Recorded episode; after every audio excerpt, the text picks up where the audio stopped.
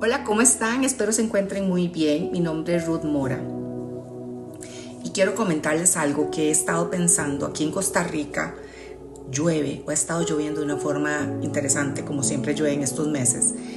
Y es como que amanece lloviznando, ya deja de llover, al rato hay un gran aguacero, al ratito a la, en la tarde puede salir el sol y vuelve a llover a cántaros en la noche, escampa, todo el día siguiente está súper tranquilo y así, o sea, así, eh, eh, cuando hay lluvia en Costa Rica no se sabe qué va a pasar en la próxima hora, qué va a pasar en las próximas tres horas o al día siguiente. Y a eso vengo.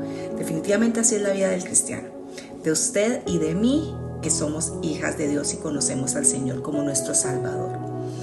Definitivamente quien le dijera a usted que vivir hacerse cristiano, creyente, eh, amar al Señor y vivir como Él quiere que uno viva, le iba a ser fácil, la engañaron, porque la palabra dice que en el mundo íbamos a tener aflicción, pero que confiáramos, porque Dios ha vencido al mundo.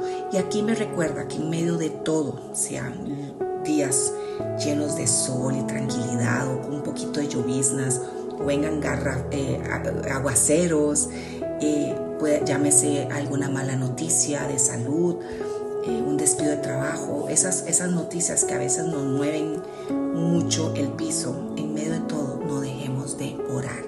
El Señor necesita que usted y yo seamos insistentes y persistentes y sobre todo saber y creer en, en la protección de Él, porque los que habita, el que habita al abrigo del Altísimo morará bajo la sombra del Omnipotente yo aquí les quiero dejar uno de mis salmos favoritos es el Salmo 121, donde dice el 5 específicamente hasta el 8. El sol no, perdón, el Señor mismo te cuida. El Señor está a tu lado como tu sombra protectora. En medio de esos días llenos de malas noticias, Él está con vos. El sol no te hará daño durante el día El Señor te libra de todo mal y cuida tu vida. El Señor te protege al entrar y al salir, ahora y para siempre. En síntesis, el Señor siempre está.